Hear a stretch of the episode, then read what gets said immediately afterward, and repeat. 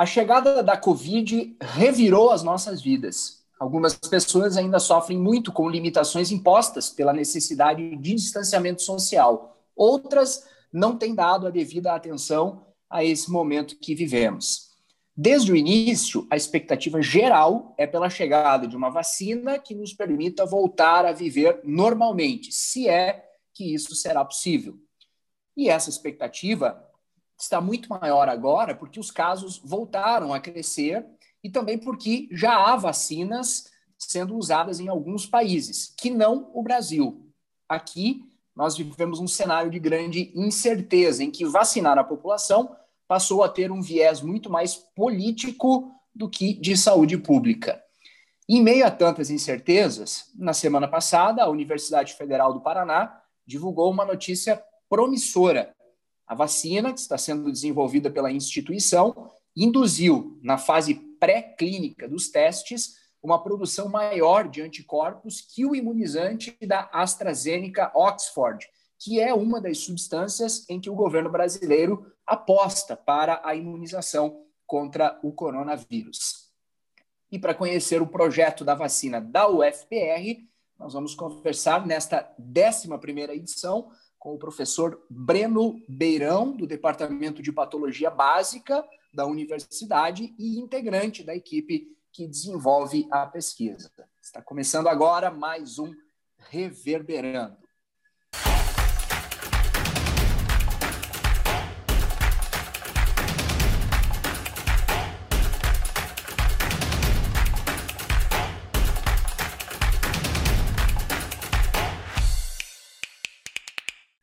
Professor Breno, antes de mais nada, muito obrigado pela disponibilidade de conversar conosco. É, é uma honra para nós, somos muito gratos pela sua atenção. E já começo aqui fazendo a primeira pergunta. Eu acredito que a maioria das pessoas sabe, mesmo que minimamente, que desenvolver uma vacina é um processo extremamente complexo. Mas com a chegada do coronavírus se criou uma ansiedade para que esse processo fosse acelerado e a tal vacina surgisse de uma vez por todas, o que parece que pode ocorrer, está ocorrendo já em alguns lugares, e pode ocorrer a partir de agora, é, até com alguma frequência. Então, eu pergunto se vocês estão satisfeitos com o que vocês conseguiram nesse projeto de pesquisa até este momento, professor. Tudo bem? Seja bem-vindo. Olá, obrigado por me receber no programa. Prazer estar aqui conversando com vocês. Um, sim, é um processo complexo. E, ao mesmo tempo, nenhuma das vacinas que a gente está vendo aí sendo testadas, essas que já estão sendo aplicadas no mercado americano, no Reino Unido e tudo mais, nenhuma dessas vacinas nasceu da noite para o dia. Né? Nenhuma delas nasceu com a Covid, na verdade. Ah, as tecnologias que, que as possibilitaram e que, e que permitiram que a gente tivesse vacinas chegando no mercado dentro de um ano, aliás, menos de um ano, né? pensando que todas elas começaram o desenvolvimento depois de janeiro, quando a gente viu que não ia ficar restrito à China, é, todas essas tecnologias já estavam circulando, aliás, estavam circulando há muitos anos. A, a, o negócio é que, até então, a gente simplesmente não tinha visto essas tecnologias chegando à saúde humana. Então, eram, às vezes, pesquisas é, restritas a universidades, às vezes eram tecnologias que já estavam sendo empregadas em animais, mas nunca em seres humanos. E agora, esse ano, é, é, aquela história, né? A necessidade é a mãe da invenção. A gente viu todas essas coisas sendo empurradas para frente. Um, de certo modo, é o mesmo que aconteceu com a nossa tecnologia, né? Chama nossa essa que a gente está trabalhando dentro da UFPR. Não é propriamente nossa, nós não fomos os primeiros a pensar em algo parecido assim. Uh, a, a, tecnologia que a gente está usando, eu vou chamar aqui de nanopartículas. E Bom, a ideia de nanopartículas para terapia humana ou para vacinologia humana já também é algo que data de muitos anos.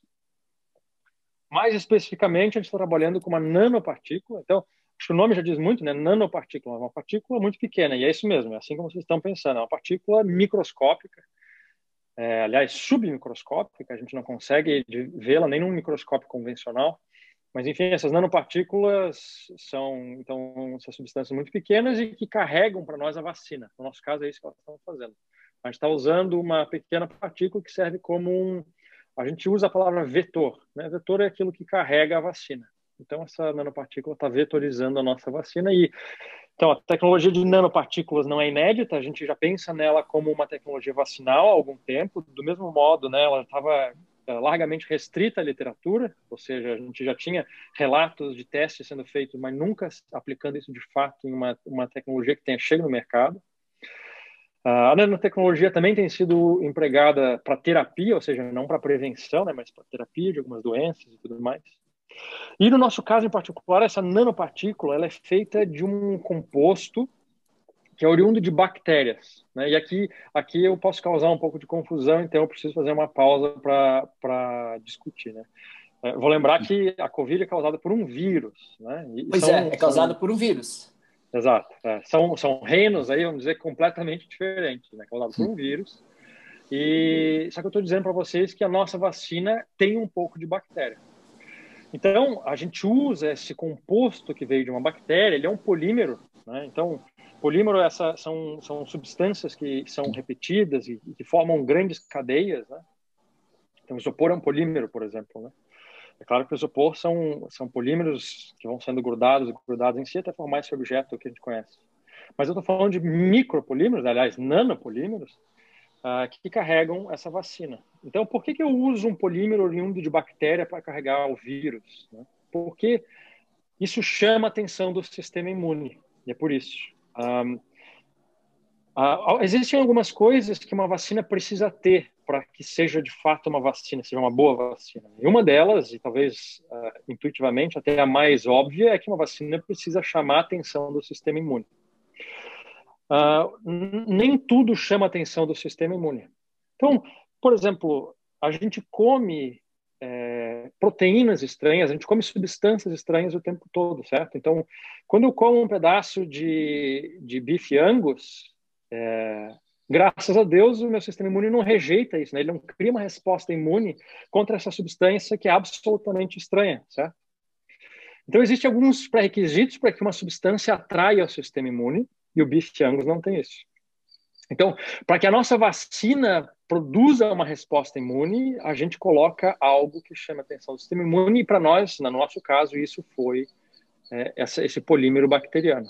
Então, a gente, a gente associou um, um fragmento do vírus, então aqui já vem uma outra característica da nossa vacina, a nossa vacina não carrega o vírus inteiro, é um fragmento viral, a gente diz uma subunidade viral, né? então é só uma, um pedaço do vírus ligado nesse polímero de, ori eh, de origem bacteriana. E isso, foi isso que a gente demonstrou aqui, né, que a gente demonstrou no que a gente está divulgando agora, é que essa, essa, esse composto, subunidade viral mais polímero bacteriano, isso foi extremamente imunogênico, ou seja, isso fez com que o sistema imune produzisse uma resposta muito forte, muito facilmente detectável, é, e como, como tu introduziu aí, ah, em comparação a mesma fase de desenvolvimento da vacina de Oxford, né? Quando eles também estavam nessa fase de desenvolvimento, eles publicaram um artigo mostrando que a vacina deles teve X produção de anticorpo, a nossa passou desse X. Né? Então, a gente conseguiu mostrar uma, uma quantidade de anticorpos muito elevada em resposta à nossa vacinação em camundongos. Tá? Isso é importante frisar, a gente está nessa fase pré-clínica em animais. Sim, antes de eu, de eu liberar aqui para o Lincoln e para o Guima, dessas outras vacinas que a gente tem ouvido falar bastante, AstraZeneca, Oxford, Pfizer, enfim, essas é, empresas maiores, a tecnologia de alguma delas é parecida, é idêntica com a de vocês, professor? De certo modo, sim e não. A, a vacina de Oxford, a, a vacina russa que o estado do Paraná tem investido, Uh, e a vacina, bom, o Brasil tem hoje quatro vacinas em teste clínico, né? Nós temos essa de Oxford, que é a vacina uh, que está sendo que está sendo testada no Brasil pelo Instituto Oswaldo Cruz, né? Cruz. Nós temos a vacina russa que está sendo adotada pela Tecpar, que é o estado do Paraná. Nós temos a vacina uh, da Pfizer, que é só privada, né? não tem envolvimento de nenhum, órgão brasileiro. E nós temos a vacina Janssen, que é a Johnson Johnson, que também é só a empresa privada. Bom, dessas, três delas usam basicamente a mesma tecnologia. Bom, só a vacina, só a vacina dita chinesa, que é essa que está sendo testada pelo Butantan, né, pelo estado de São Paulo, só a vacina chinesa está usando o vírus inteiro morto. Então, essa é uma possibilidade, talvez seja a possibilidade mais simples para produzir uma vacina, né? Imagine que eu tenho o vírus da gripe. Como é que eu posso fazer uma vacina simples para o vírus da gripe? Eu pego o vírus da gripe, mato ele e uso ele como uma vacina. É a forma mais simples de se produzir uma vacina. Todas as outras usam basicamente a mesma tecnologia e a gente chama elas, ó, eu vou repetir uma palavra que eu já mencionei aqui, eles chamam elas de tecnologia de vetor viral. Né? Eu usei essa palavra vetor já aqui para se referir à nossa vacina. Só que, como, como eu disse, né, o nosso vetor é um vetor que é uma nanopartícula. No caso deles, eles estão usando um vetor que é um vírus. Então, de novo, mais um passo de confusão aí. Vetor viral é um vírus carregando um vírus. Tá? Então, na vacina deles, eles estão usando um vírus inócuo, um vírus que não faz nada, para carregar um pedaço do vírus da Covid. Por quê? Por que eles estão usando um outro vírus para carregar o vírus da Covid? Porque, da mesma maneira que nós, eles querem produzir uma forte resposta imune, e por isso eles usaram um vetor viral. Por que, que eles não usaram o próprio vírus da Covid, então? Porque o próprio vírus da Covid produz uma resposta imune. Bom, o próprio vírus da Covid induz Covid também. Né? Então, não convém criar uma vacina assim. A pergunta foi: qual é a coincidência da nossa vacina com as outras, em termos de tecnologia? As nossas, a nossa e a deles usam um vetor. Né? A deles usa um vetor, que é um vírus carregando o vírus da Covid. Nós usamos uma nanopartícula carregando um fragmento do vírus da Covid. Então, a, o princípio é o mesmo. Eu estou usando um, algo para carregar o vírus da Covid com o intuito de criar uma boa resposta imune. Ninguém mais, até o nosso conhecimento, é, produziu uma vacina que usasse a mesma tecnologia. Nanopartícula, sim, mas não o mesmo tipo de nanopartícula que nós usamos para combater a Covid. Então, de certo modo, a gente está inovando nesse sentido. Nanopartículas, como eu já falei, têm sido testadas como vacinas há muito tempo, né? Mas uh, existem nanopartículas feitas de várias coisas e nós estamos usando essa, essa substância bacteriana. Uh, já vale dizer por que estamos nessa substância bacteriana também, né? Essa substância, como eu falei, o isopor é um polímero, ela, ela, foi, ela foi estudada em primeiro lugar para ser um substituto do plástico, na verdade. O plástico também é um polímero. Então, uh, se usava, se queria usar esse polímero como um substituto natural do plástico para evitar o uso do petróleo. E, ou seja, é, ela é uma matéria-prima muito barata, muito fácil de se encontrar. E foi até por isso que nos atraiu para usar esse polímero como um composto que fosse o nosso vetor vacinal, porque ele é barato. Né? E a gente já partiu do pressuposto que se a gente foi chamado, né, e de certo modo foi isso que aconteceu, a gente foi chamado aí pelo governo brasileiro para desenvolver uma vacina nacional, a gente partiu do pressuposto que tinha que ser uma vacina barata e que pudesse, de certo modo, competir com outras vacinas que usam tecnologias muito mais custosas que estão por aí. Professor. Vontade aí, Lincoln, tudo, Guima. Obrigado. Lincoln. Achei, que, achei que você ia perguntar. Obrigado por, por ter aceitado o convite. É, a gente ouve falando, né, nanopartículas, polímeros, associando ao plástico. É, Para a gente entender, tem uma comparação com algum, algum medicamento ou alguma vacina que hoje tem no mercado é, em relação à densidade? A, pra, pra, a, a pergunta que está subentendida é: vai doer muito esse polímero em uma vacina? Não, não vai porque ele é. A gente pode até simplificar, né? Trocar a palavra polímero por um por um quase plástico, né? Este Sim. quase plástico ele está na escala nano. Né? Nano, como eu falei, isso é submicroscópico, ou seja, ah, por mais resistente que ele seja, por mais características físicas é, interessantes que ele tenha, né, para se formar um plástico e tudo mais, é, ele está tão picotado em, em, fragmentos tão minúsculos que isso que isso não dói.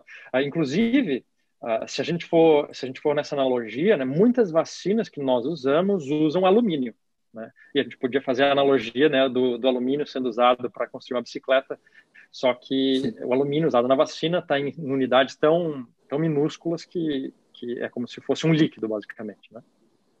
Sim, ele vai doer menos que uma bezetacil, para quem já tomou. Vai, com certeza, com certeza. Eu acho que não, não tem que doer mais que a bezetacil, acho que só o coração quebrado. Tá. Vai lá. Ah, só antes do, do Guima, já que a gente está comentando, é, como que ele, ah, no organismo, entendendo o organismo, quando tem a contaminação com o vírus, que ele foi infectado, é, como que ele age, o vírus, em que momento que esse polímero, ou que a vacina, utilizando essa tecnologia, ela age para combater o vírus? Joia.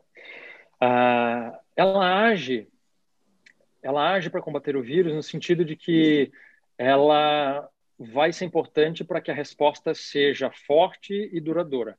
Veja que o polímero não entra em ele por si só na, na, na fase de combate do vírus. Não é isso. Uh, o que acontece quando a gente induz uma vacina? As vacinas têm algumas características. Uh, aliás, o processo de vacinação, a imunização tem algumas características que são importantes.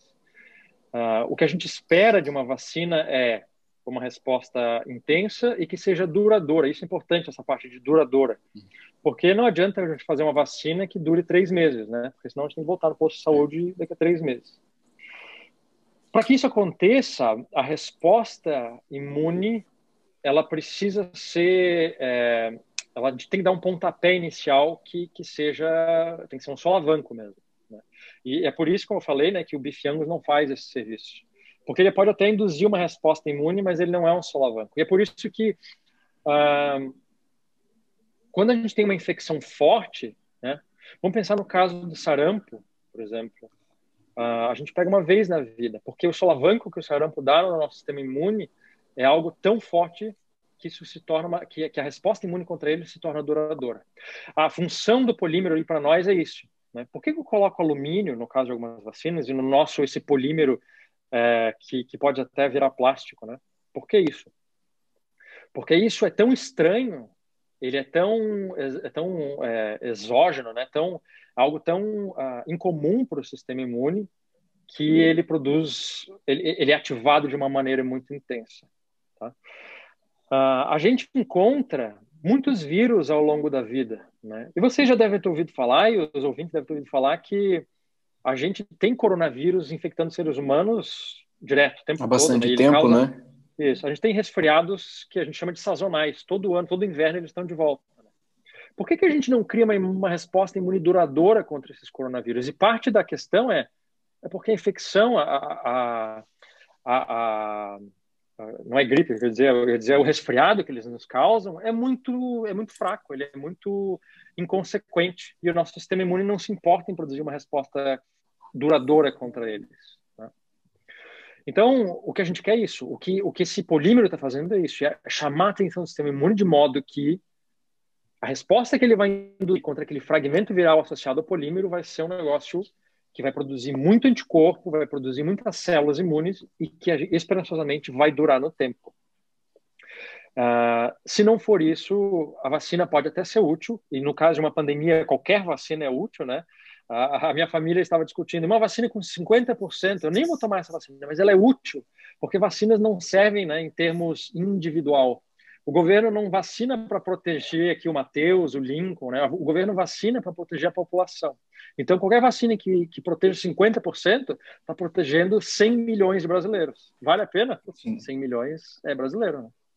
Ah, então, qualquer vacina serve nesse contexto, mas uma vacina que a gente vai adotar no nosso calendário anual, né, que vai, que uma vacina que vai ficar conosco para sempre, tem que ser uma vacina duradoura, senão ela não, o, o, SUS não consegue ficar pagando essa revacinação a cada três meses, né, basicamente isso. E é por isso que está o polímero.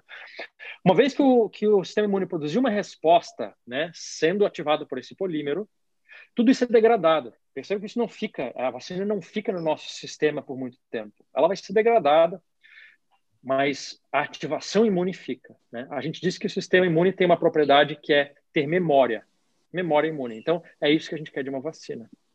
Induzir uma memória que vá, que vá ficar no tempo.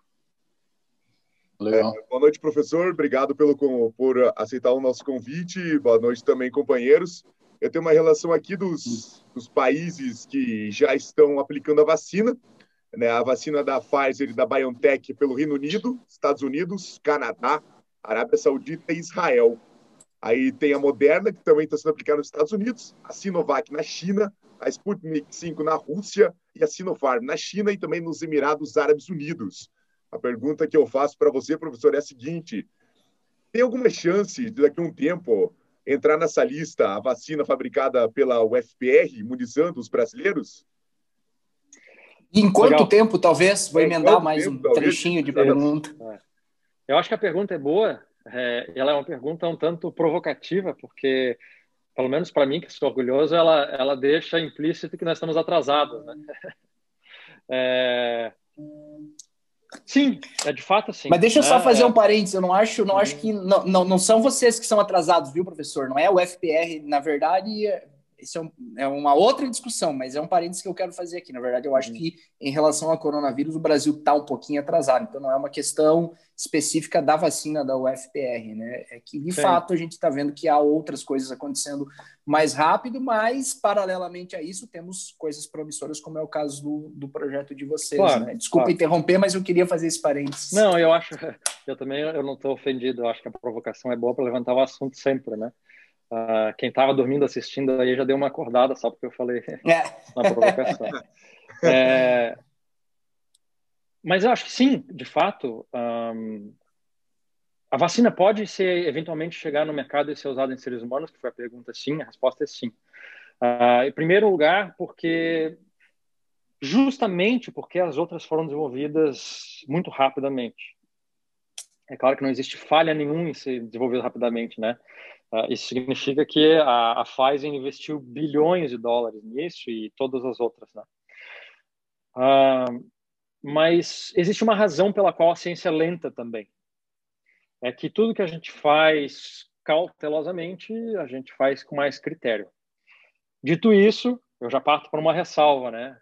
Não entrem em pânico, não significa que as vacinas que estão aí são perigosas ou são ruins, não é essa a questão é que, inevitavelmente, o que acontece quando a gente lança alguma coisa, quando a gente publica algum dado científico, os cientistas vão em cima, né? Por curiosidade, por interesse, e, inevitavelmente, a gente começa a apontar dificuldades, a gente começa a apontar falhas, né? Essa é a arte da ciência, é progredir em cima do que a gente já produziu. Então, qual é a, qual é a, qual é a, o próximo passo que a gente vai ver aí no mundo agora? A gente vai ver vacinas melhores e piores. A gente vai ver vacinas protegendo mais e menos e a gente vai começar a tirar conclusões sobre elas. Uh, e a gente vai começar a selecionar as melhores vacinas.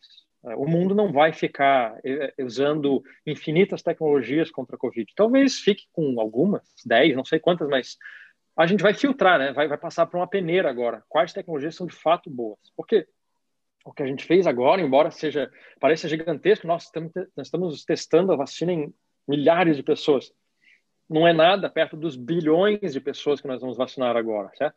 Então, agora a gente vai escolher as vacinas que são de fato boas e vamos ver se há furos que a gente ainda precisa cumprir. Uh, eu, eh, apesar do, do, resfriado ser uma doença muito branda, né? E, e de novo, coronavírus causa resfriado, em seres humanos. E eu já adianto uma pergunta que vai vir aí: esse é o destino do SARS-CoV-2 também? É causar resfriado em seres humanos? Uh, apesar de ser uma doença muito branda, a gente já buscou vacinas contra resfriado e nós não tivemos sucesso. E quando eu digo a gente, né, não, vocês não pensarem, não, mas ali o Breno buscou. Não, não, a, a, a, empresas como a Pfizer, empresas como a Merck buscaram, e eles não conseguiram vacinas contra resfriado. Não é fácil produzir boas vacinas contra esses vírus por algumas características desses vírus, né, que eu acho que hum, pode ser que a gente discuta um pouquinho mais para frente, mas não é fácil produzir boas vacinas contra esse vírus, é isso que eu quero dizer. O que essas vacinas de antemão vão fazer, aliás, tudo que elas mediram até agora foi evitar doença grave. Tá? Então, evitar que a gente tenha superlotação da, das UTIs, né? que é aquilo que a gente está medindo agora. O que essas vacinas não vão fazer é evitar aquilo que eu tenho hoje. Eu, por acaso, testei positivo ontem para a Covid. É essa doença não grave, basicamente todo o resto, tudo aquilo que não nos leva para o hospital. Essas vacinas com certeza não vão fazer isso. Então existe espaço para outras vacinas. Né? A tua pergunta, a, a, gente tende, o bom é que nesse formato a gente pode ir falando, né? Mas a, vou relembrar o ouvinte. A pergunta foi: a minha vacina pode chegar no mercado para imunizar seres humanos? A resposta é sim, porque essas vacinas que estão aí não vão fazer tudo, como nenhuma conseguiu fazer tudo até agora. Então existem espaços para novas tecnologias vacinais sempre, tá? Uh, pode ser que minha vacina venha a ser inútil dentro do contexto da Covid? Pode também. Né? A gente, de fato, começou tarde. Uh, isso porque o financiamento para pesquisa só veio depois da Covid se tornar uma doença importante no Brasil. Né? Então, uh, de fato, o desenvolvimento iniciou-se tarde. De fato, o recurso para pesquisa, longe de me reclamar, mas o recurso para pesquisa é ínfimo perto do que uma indústria farmacêutica tem disponível, né? Uh, então, o próximo passo, inclusive, que a nossa pesquisa precisa seguir é testes clínicos em seres humanos. Né? E a Universidade Federal do Paraná, e aliás, qualquer universidade brasileira, não tem a capacidade de fazer essa produção. Né? A Anvisa exige que, para que a minha vacina comece a ser inoculada em uma pessoa, uma pessoa que seja para um teste clínico, ela tem que ser oriunda de uma indústria de vacinas. Né? E a UFPR não é uma indústria de vacinas. Então, para minha vacina avançar para um teste clínico em seres humanos, eu preciso que uma indústria de vacinas adote a tecnologia. Que uma indústria de vacinas comece a produzir um lote piloto da minha vacina, né, da vacina do FPR, e comece a testar isso em seres humanos. Então, pode demorar. Né? A, resposta, a resposta simples é essa: pode demorar e pode demorar para sempre, se ninguém se interessar por essa tecnologia. Uh, uma das razões pela qual a gente se engaja em divulgação científica é porque a gente quer ver a nossa tecnologia é, sendo adotada por alguma empresa, né? E eu tenho esperança que alguém vá ouvir esse, esse nosso podcast aqui e, e vai entrar em contato para a gente fazer a tecnologia avançar cada vez mais rápido. Claro. É, rapidamente, professor, é, perdão, Guima, pode, pode, pode perguntar. Só um, um adendo. Então, professor, o coronavírus veio para ficar. Isso é uma coisa simples e objetiva. Não vai ter, o pessoal tinha esperança, a vacina vai vir e vai erradicar o corona. Não, é um vírus que, como a gripe, veio para ficar e a gente vai ter que se proteger dele para sempre. Seria isso? De certo modo, sim. Uhum. Não existe, é, são muito raras as situações de erradicação viral. Nós conseguimos, para ter uma ideia, nós erradicamos da face da Terra hoje duas doenças. Uma de seres humanos, a varíola, e outra veterinária, a peste bovina. Uh, ambas foram erradicadas com vacinação, mas não foi por falta de tentativa da gente erradicar outras. A gente não conseguiu. Né? Nós temos outras na lista aí que talvez entrem, né? sarampo, polio, mas por quê? Porque as vacinas, de modo geral, não têm essa capacidade. Né? E, e, como eu falei, nesse caso, é, é, a gente precisa entender um pouquinho da doença, vamos dizer, da, da biologia viral para entender por que isso. Porque essa é uma doença respiratória e, e criar uma boa resposta imune contra um vírus que está restrito majoritariamente ao sistema respiratório é difícil. Bom, por que, que, é, por que, que eu tenho alguma certeza de que o SARS-CoV-2 veio para ficar? Porque ele não é o primeiro coronavírus e todos os outros coronavírus que a gente tem notícia vieram para ficar. Pensemos nesses coronavírus que nos causam resfriado sazonal, né, todo inverno. O último, o último que foi introduzido na raça humana Tá? Eu vou pular os outros dois que causaram endemias ali, a primeira, a primeira SARS-CoV, né? aquela que, que circulou no Oriente Médio, isso ali foi mais ou menos em 2003. Eu vou pular essas duas porque foram, foram casos pontuais que não, não espalharam pela, pela humanidade. Mas o último coronavírus que espalhou pela humanidade entrou no ser humano no século XIX. Tá? E, pela, e pela sequência viral, a gente sabe que ele veio de bovinos, então veio de vacas. Uh, a gente não tem registro Primeiro que a gente não tem registro na humanidade, né, na, na, história, de ter havido uma pandemia de coronavírus no século XIX. Uh, ah, claro, a gente não conhecia muito sobre vírus, mas não é nem isso. A gente não tem notícia de uma pandemia respiratória no século XIX. Primeiro, por que a gente não tem esse registro? É, é importante a gente notar como a gente está num momento muito único na história. A gente não tem esse registro porque no século XIX a tuberculose matava 20% da população uma pandemia de coronavírus no século XIX era coceira, era não fazia nada naquele povo, né? Aliás, matava 1% a mais da população. Não fazia nada dentro do contexto que as pessoas estavam vivendo nadando no esgoto, né? Bom, o que aconteceu com aquele coronavírus? Aquele coronavírus virou um coronavírus endêmico. Toda a população pegou ele. Houve, com certeza, uma pandemia de coronavírus no século XIX muitas pessoas, provavelmente algo em torno de 1, 2, 3% da população morreu de coronavírus naquela época. E o coronavírus imunizou a população, né? Aquela história da imunidade de rebanho. Tava todo mundo já infectado. Quem morreu, morreu. Quem não, quem não morreu ficou resistente ao vírus. Bom, a população inteira está resistente, mas um grupo populacional não fica resistente sempre, óbvio. As crianças que vão nascendo. Então, o que aconteceu com aquele coronavírus? Ele, ele não podia mais infectar os adultos, estavam todos imunes, e ele começou a só a única população suscetível eram os infantes, né, os neonatos. E o que aconteceu é que aquele coronavírus virou uma doença respiratória de crianças. Aliás, uma doença respiratória é, que a gente notava mais em crianças. Quem tem filho indo para a pré-escola sabe do que eu estou falando.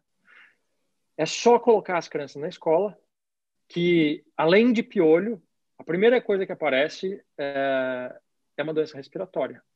Toda criança na pré-escola tem uma doença respiratória. É fato. E que doença respiratória? Coronavírus, além de alguns outros. Tá? E é isso que vai acontecer com esse coronavírus. Ele vai imunizar nossa população inteira, isso se a gente não se imunizar pela vacina antes, e ele vai virar uma doença que só vai ter algum significado em crianças. Então, é essa a história natural de todos os outros coronavírus que a gente viu entrando no ser humano até agora é muito provável que a gente veja a mesma coisa para o SARS-CoV-2 aí. O senhor falou há pouco sobre a escassez de recursos para desenvolver uma pesquisa e eu não posso deixar de dizer aqui que nunca foi muito, um campo muito fértil, né? Dinheiro para pesquisa nunca foi lá algo forte da, de, de, um setor forte de investimento. E, infelizmente, lamentavelmente, a gente tem visto que a coisa tem ficado pior ainda. Então, acredito que é uma observação importante para se fazer. Outra coisa que eu queria colocar aqui é que eu confesso que eu vim para essa conversa pensando que gente ia falar só de coisas positivas, coisas promissoras, coisas boas. o senhor me diz que pode ocorrer daqui a pouco de ninguém se interessar pela vacina porque há algumas etapas é, que não, não podem ser realizadas pela universidade, como é o caso dos testes clínicos. Então, já me, fiquei um pouco frustrado, confesso, porque é, a gente percebe que há um trabalho todo envolvido, é promissor e tudo, e de repente a coisa vai pode não progredir da forma como vocês imaginam que ela tem capacidade. Então eu pergunto se já há algum interesse de algum laboratório, alguma indústria, é, alguma pessoa, enfim, existe já alguma manifestação de interesse pelo trabalho que vocês, têm desenvolvido, professor, você já tem notícias de, de alguma empresa que poderia daqui a pouco usar essa tecnologia para desenvolver em, em, larga escala uma vacina para imunizar a população contra a Covid? Uhum. Nós temos conversado, a gente tem feito a nossa parte, e olha, o Lincoln tem ali atrás uma Nossa Senhora, então eu vou apelar para a fé, não vamos perder a fé, porque isso, a gente a gente está fazendo trabalho de divulgação. Tá?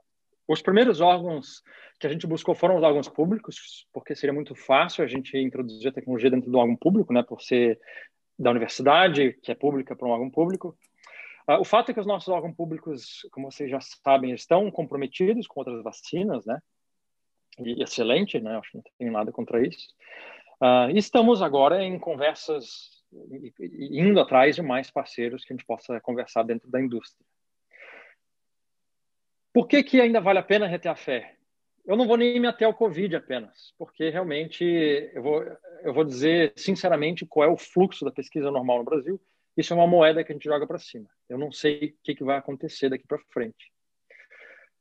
Mas o que realmente importa, eu acho, e eu acho que quem faz pesquisa precisa se segurar isso, porque senão a gente não continua, é que é a tecnologia que a gente está desenvolvendo aqui, ela não é válida apenas para a Covid. Tá? Essa tecnologia de nanopartículas, a estratégia de atrair o sistema imune, uh, os resultados que a gente está discutindo aqui hoje, que a gente obteve para a COVID, muito provavelmente vão ser replicáveis para outras doenças. Uh, a gente tem muitas doenças, né? eu estou falando aqui do sul do Brasil, né? eu trabalho no Paraná, tem muitas doenças que, por exemplo, afligem o estado do Paraná todo ano e afligem o Brasil inteiro todo ano. A dengue, por exemplo e nenhum de nós foi imunizados contra a dengue. Né? Nós temos a leishmania, que afeta pouco o sul do Brasil, mas está avançando para o sul do Brasil. Nós temos chagas, nós temos malária. Não nos falta doença, né? Infelizmente, não nos falta doença sobre as quais a gente pode aplicar essa mesma tecnologia. Tá? Ah, então, por esse lado, nada se perde, né? Nada se perde. Então, se a gente falhar em fazer essa vacina chegar no mercado, e Uh, eu acho que a gente, como pesquisador, como universidade, a gente tem que ser ambicioso, né? Eu vejo que se a gente não conseguir levar essa vacina para frente, de certo modo é uma falha, eu quero de fato que ela chegue, né? não, não imaginem que a gente está acomodado uh, esperando as coisas acontecerem, mas se a gente falhar aí, a gente tem as portas abertas para as próximas vacinas. E, e, tem uma coisa, como eu falei, quando, por que, que a Pfizer foi tão rápida? Por que, que a Johnson Johnson? Por que, que todo mundo foi tão rápido e a gente não foi? Porque eles já tinham uma tecnologia na manga e a gente não tinha essa tecnologia na manga ainda. Então, essa tecnologia vai ficar na nossa manga, caso ela não vire um produto agora.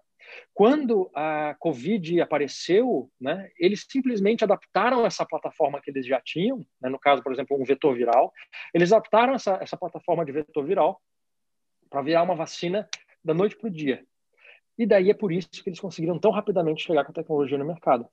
Não importa o que acontecer agora para a Covid, a tecnologia fica na nossa manga fica na nossa manga para doenças que não, não precisa esperar uma nova pandemia. Né? Nós já estamos sofrendo endemias anuais no Brasil que afetam e, e mutilam as pessoas e reduzem produtividade e, e trazem muita dor para muita gente no Brasil todos os anos. E são as doenças, inclusive, as quais talvez a gente devesse ter prestado atenção antes. A gente chama essas doenças, todas essas que eu listei aqui, dentro do mundo científico, o nome dessas doenças são doenças negligenciadas. Por que, que se chama assim? Porque ninguém presta atenção nelas, porque ninguém investe nelas. Então, a gente tem uma tecnologia para investir contra doenças negligenciadas. Né? E se a gente puder fazer isso, uh, essa, essa, esse desenvolvimento, que pode parecer uma falha, já foi, já foi um sucesso. Né? Já foi um sucesso. E, e essa tecnologia, hoje, das nanos, da nanopartícula, ela quem detém ela hoje, não, não sei se tem isso, deter o direito da tecnologia hoje, é a, a Federal do Paraná? A Universidade Federal do Paraná está submetendo patentes ao redor dessa tecnologia. Tá? Como eu falei, nanopartículas existem muitas, né? Então, a uhum. patente vai acabar sendo uma coisa mais restrita. Então, esta nanopartícula de bactérias, né, com este formato, etc. É assim que assim são as patentes. Uh, sinceramente, ah, mas, assim, a universidade, é claro, tem interesse em proteção, porque a universidade significa, significa que a universidade ganharia royalties com isso, né? E é muito, seria muito válida, porque a universidade precisa desse recurso, precisa mesmo. Mas, antes de mais nada, é interesse sempre da universidade resolver o problema. Né? E, e, e se preciso for, a universidade abre mão até de, de concentrar a tecnologia para que a gente tenha soluções. Né? E por isso que é, nos interessa tecnologias baratas, tecnologias que às vezes já já estão publicadas, né? e toda toda tecnologia que está publicada ela não é patenteável mais. É, a gente diz que essa tecnologia já é de conhecimento comum, né? Então a, a universidade interessa mesmo essas tecnologias. Não não chega a ser o caso da nossa, a nossa tecnologia é patenteável, ela está em processo de patenteamento pela universidade, né? Esse é um processo também extremamente longo no Brasil, infelizmente, uh, mas que, de novo, para nós interessa a solução, né? Uh, o problema é que se a, se a, solução for pública, às vezes também não interessa a indústria, né? não interessa, porque a indústria quer ganhar dinheiro e naturalmente tem que ganhar dinheiro, senão não gira as coisas, né? Mas Uh, então, é, é, uma dualidade. Mas, enfim, estamos patenteando. Acho que era essa a resposta, né, a qual ainda tem outras considerações. Uhum. Em relação às vacinas que estão no mercado hoje. Ah, perdão. Não, só é, aproveitando claro, ali da. da é, provável, como, como, você mesmo falou, isso aí provavelmente indícios de que já são tecnologias antigas que estavam na manga, né? Então já foram testadas, uhum. retestadas, enfim. É, uma pergunta, fique à vontade. É, você tomaria qualquer uma dessas que estão no Brasil hoje? Aposto que nós três pensamos e faríamos nessa. A, a, a, dúvida era quem faria primeiro a pergunta, né? Boa. A questão é que no Brasil essa pergunta ela não se refere à saúde pública, né? ela se refere à política. É, Exatamente, como a gente mencionou elas. na abertura, né, professor? Ah, virou, virou é. muito mais uma discussão política do que propriamente de saúde pública, infelizmente. Exatamente. É. Eu tomaria qualquer uma delas, com certeza. Todas as tecnologias são seguras, né? É, eu conheço a base, né? Talvez, é, talvez algumas, algumas dessas tecnologias tenham ali uma, uma pequena modificação, né? Eles fazem, às vezes, essas modificações até para conseguir patentear essa tecnologia, porque a tecnologia já é de domínio público. Eles fazem uma pequena modificação para conseguir patentear aquilo ali, mas todas elas são muito conhecidas para quem trabalha com vacinologia há muito tempo. Não existem, não existem riscos em nenhuma delas, seja ela chinesa, inglesa, é, alemã, o que for. Né? São tecnologias muito básicas, muito não, não há erro, não há erro. Eu tomaria qualquer uma delas. Esperançosamente, a gente tem à disposição todas elas para poder escolher a melhor delas. Né? Legal. Ah, eu tomaria uma em cada braço, é. se deixasse. tá Ó, todo mundo querendo se livrar do tal coronavírus. Exatamente. Tudo, tudo que permita voltar para o bar. Não pensar dessa forma. É. é, isso aí. Isso aí. O professor, é, tem se falado aí ultimamente sobre uma mutação do vírus na Europa. Com que preocupação vocês recebem essas informações que têm chegado para nós aí quase que diariamente? É isso aí. Claro, claro, olhando do ponto de vista da pesquisa, né? Uhum. Uh, a gente está acostumado com esse tipo de vírus. Vide uh, influenza. Influenza é o que causa gripe. Tá? Uh, a vacina da gripe, vocês, todo mundo conhece a vacina da gripe, porque todo ano tem aquela campanha, né? Para, especialmente para os grupos de risco. Idosos, grávidas, crianças precisam se vacinar, né? Profissionais de saúde. Todo ano, todo ano. Por que todo ano a gente precisa revacinar contra a gripe? Não é porque a vacina da gripe não produza uma imunidade duradoura. Não, é porque o vírus da gripe muta todo ano. Ou seja, a imunidade que eu produzi contra a vacina do ano passado é insuficiente para produzir proteção contra o vírus que a gente vai contrair no ano que vem. Né?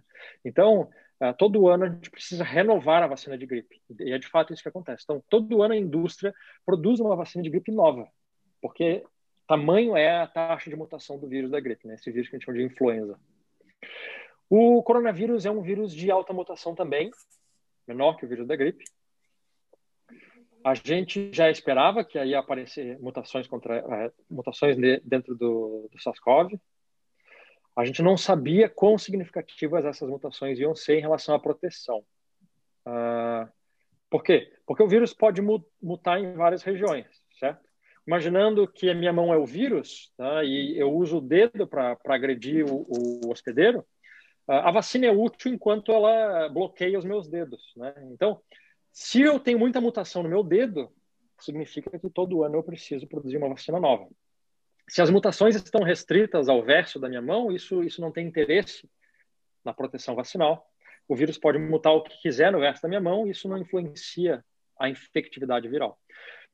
O vírus muta, infelizmente, o vírus muta nos dedos, né? Ele muta na parte que nos interessa, ele muta na parte contra a qual a vacina quer proteger.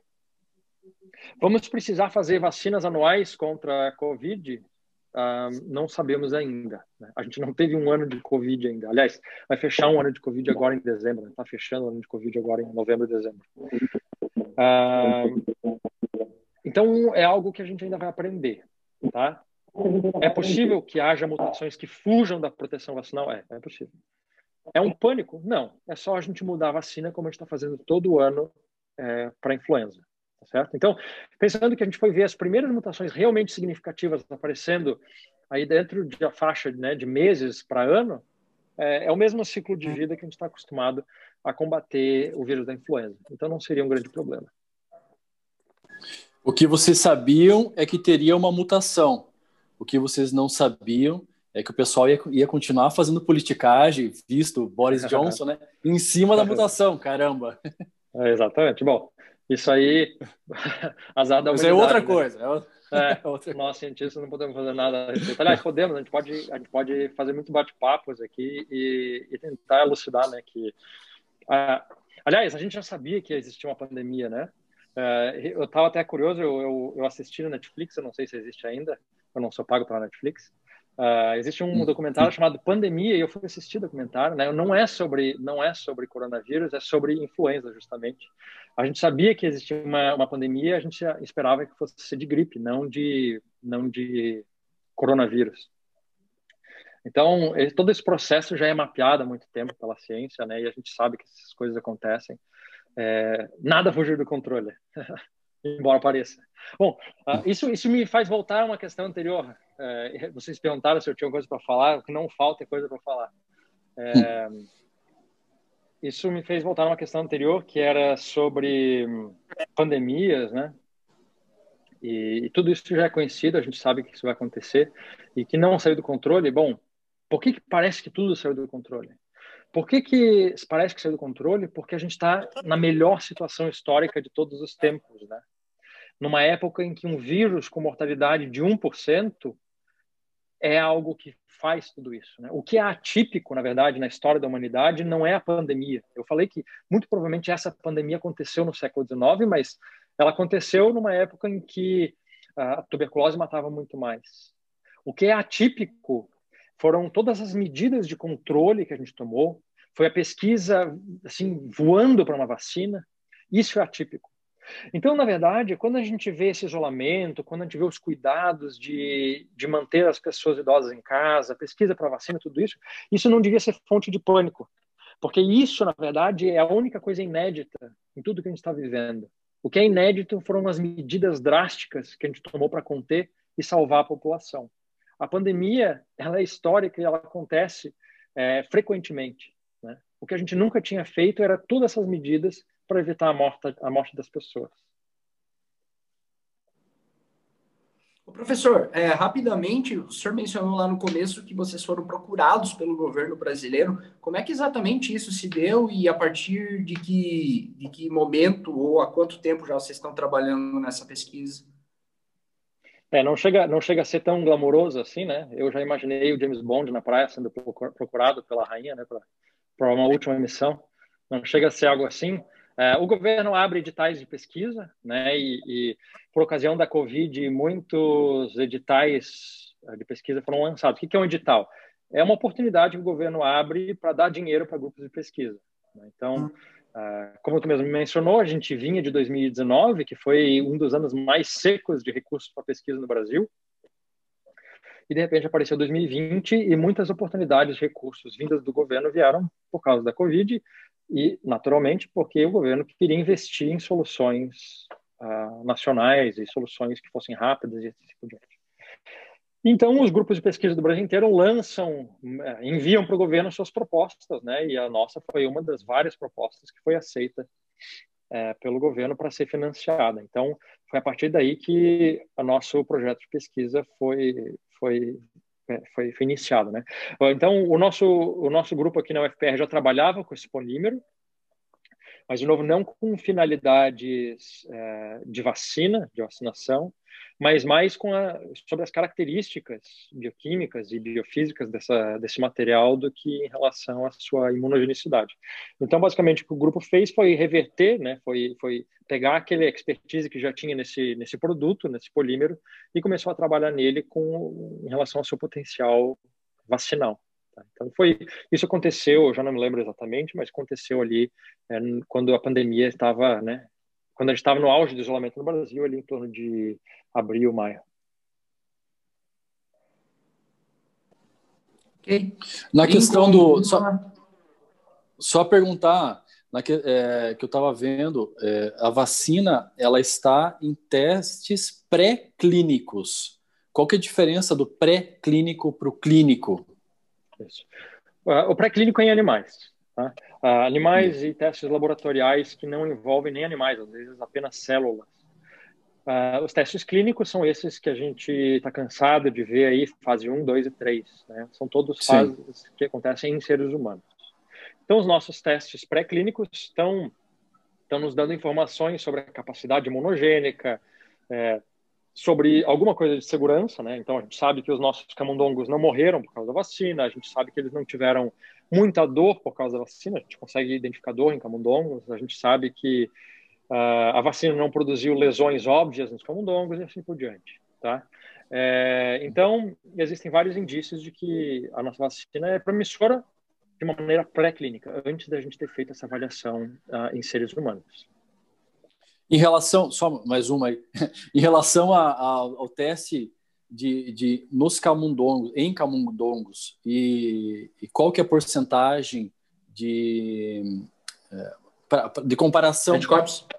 É, não, não, de, de, de para ela ah. ser válida, um proporcional ao ser uhum. humano. É o equivalente Entendi. a Era isso. Tá me vendo ainda? Desculpa, precisei Tô. mexer aqui. Meu celular tá morrendo. Não, tra... Ah, tá. Então, sejamos breves. Eu baixei a luz aqui. Ah. Ah, então, em relação ao teste de, de, nos camundongos, essa porcentagem equivale a quanto em um, um resultado em um ser humano? Uhum. Olha, um, um camundongo é, para um ser humano, aquilo que a gente chama de um modelo. Né? É um modelo. Sim. Então, assim, se eu não posso injetar em ser humano, qual é a coisa mais próxima de um ser humano que eu posso injetar? o camundongo é uma das coisas mais próximas de um ser humano que a gente pode inocular sem muitas preocupações em termos de pureza da vacina, esse tipo de coisa. Então, eu consigo produzir essa vacina no, meu laboratório, né, que não é uma indústria de vacinas. É muito próximo. A biologia de um camundongo, né, ela é muito próxima da de um ser humano. As, respostas imunes, a, a, a gente sabe que se eu consigo uma boa resposta em um ser humano, eu tenho uma, uma probabilidade muito alta de ter uma boa resposta em, em camundongo sendo traduzida para um ser humano. Qual é a chance dessa minha vacina que funciona em camundongo funcionar em seres humanos, né? É mais ou menos a tua pergunta. Isso. Uh, uh, infelizmente, a resposta é a chance é alta, né? Um, se fosse 100% de chance, a gente nunca ia precisar testar em seres humanos, certo? eu sempre testaria em camundongos e eu saberia que isso sempre seria uma boa resposta em seres humanos. Não é verdade. A gente tem inúmeros exemplos de coisas que funcionam em camundongos e acabam não funcionando em seres humanos. E é por isso que, no final das contas, a gente tem que fazer os tais testes clínicos, né? aqueles que são feitos em milhares de pessoas. Um, então, a esperança né, é que vá ter bons resultados e, de fato, as outras vacinas para a Covid foram testadas em camundongos e se traduziram em bons resultados em seres humanos também. É mais um indício de que a nossa vacina é promissora, né? Porque as outras vacinas que, que usaram o mesmo, a gente diz o mesmo antígeno, né? Usaram o mesmo vírus, tiveram uma boa tradução do camundongo para o ser humano. Agora, Uh, isso, né, isso, a Anvisa ainda vai dizer, beleza, mas e agora, cadê os testes de seres humanos? Né? Então, a gente sabe que os modelos, né, esses animais que a gente usa para prever a resposta em seres humanos são só isso, são modelos. A gente ainda precisa usar é, o bicho real, né? Precisa usar algumas pessoas para saber o resultado final. Precisamos jogar no pelo do povo. Tem que jogar, não tem jeito. Maravilha. Guima, mais alguma? do meu comentário, acho que era só isso mesmo. Né? É, já acho que foi tudo bem esclarecido já, todas as perguntas que a gente tinha. Né? O professor fala muito bem, um dos melhores convidados que a gente teve até agora no Reverberando, com toda certeza. Ah, obrigado. Imagina. Muita coisa para a gente. Né? E muita dúvida, e eram muitas dúvidas também que a população em geral tem. A, o povo que vai assistir o Reverberando também tem, né? Dúvidas se vai chegar, quando vai chegar, se vai chegar ao mercado, com a resposta de imunização. Acho que tudo isso ficou bem esclarecido no, no Reverberando 11. Professor, então, obrigado pela disponibilidade mais uma vez. Aproveito para desejar melhoras. Aí o senhor revelou que testou positivo para o coronavírus. Aparentemente está tudo muito bem, mas a gente espera que o senhor se recupere logo e desejamos aí muita prosperidade para esse projeto de pesquisa, nós, enquanto paranaenses, certamente nos sentimos orgulhosos de ter pessoas tão dispostas a fazer alguma coisa bastante importante para a população como um todo, que é o caso desse, desse projeto, e tomara que dê tudo certo. E aproveitando para dizer que é, sempre que o senhor precisar de um espaço aí para falar de alguma coisa, o Reverberando está à sua disposição. Muito obrigado mesmo e que 2021 seja bastante produtivo para vocês aí da UFPR. Feliz, feliz ano novo e tudo de bom, viu, professor? Ah, que bom. Eu, eu já ia me convidar aí para o Reverberando 15 ou 20, alguma coisa assim, para a gente voltar a falar de alguma outra coisa. Estou sempre à disposição. Tá convidado já hoje. Legal. Bom demais. Valeu. Valeu, um Valeu, brigadão. Tchau, tchau. Fechou.